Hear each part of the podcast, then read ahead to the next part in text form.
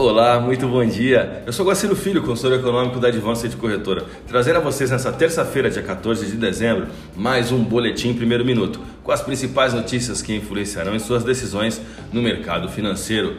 Bolsas mundiais. A bolsa de Xangai encerrou o dia com queda de 0,53%, enquanto a bolsa japonesa Nikkei queda de 0,73%. Mercado futuro norte-americano.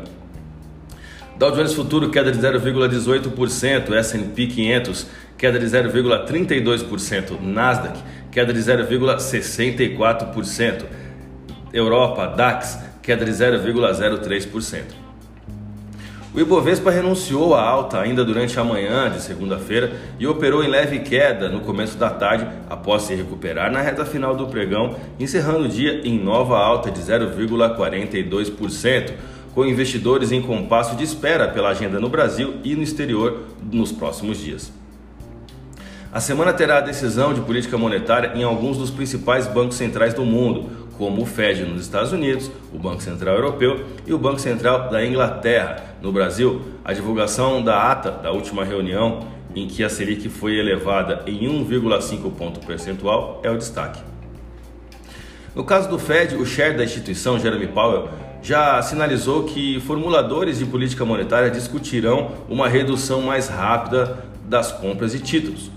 O tom otimista desta segunda-feira no mercado doméstico é corroborado pela pesquisa semanal Focus do Banco Central, que há pouco mais de duas semanas para o final do ano mostrou uma queda na expectativa para inflação em 2021, de 10,18% para 10,5%, a primeira após 35 semanas consecutivas de alta. A medida para 2022 se manteve em 5,02%, parando de subir depois de 20 semanas seguidas em ascensão. O dado vem após medida de inflação abaixo do esperado em novembro, divulgada na sexta-feira, e que ajudou na alta do Ibovespa naquela sessão. Ainda assim, todas as projeções anuais da Focus de 2021 a 2024 seguem acima das metas para os respectivos anos. Os economistas também elevaram o prognóstico para o juro básico da economia em 2022 para 11,5% ano, que o anterior era 11,25%.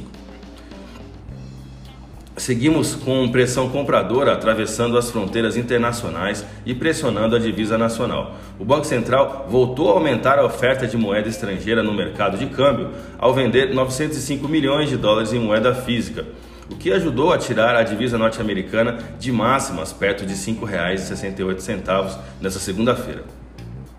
O contrato de dólar futuro de primeiro vencimento subia 0,71%, indo a R$ 5,6815, depois de superar os 5,70 no pico do dia.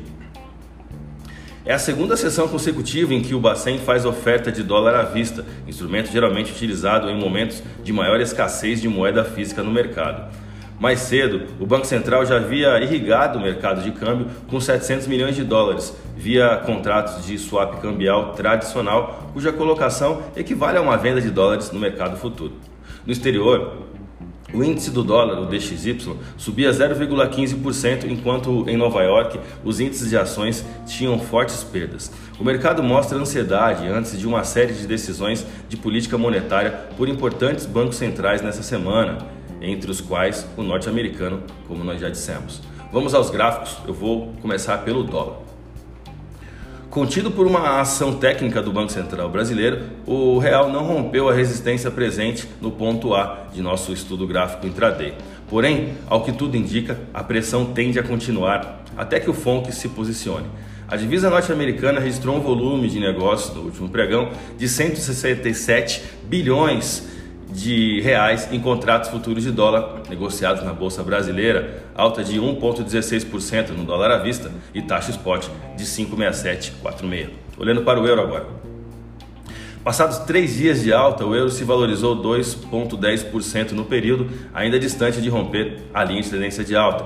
O euro caminha na direção da R1 em 65545 na taxa spot. A moeda da zona do euro encerrou o último pregão com taxa spot de 63909 e alta de 0,63%. A minha dica, você já sabe, siga nossos boletins para ficar sempre conectado às principais notícias.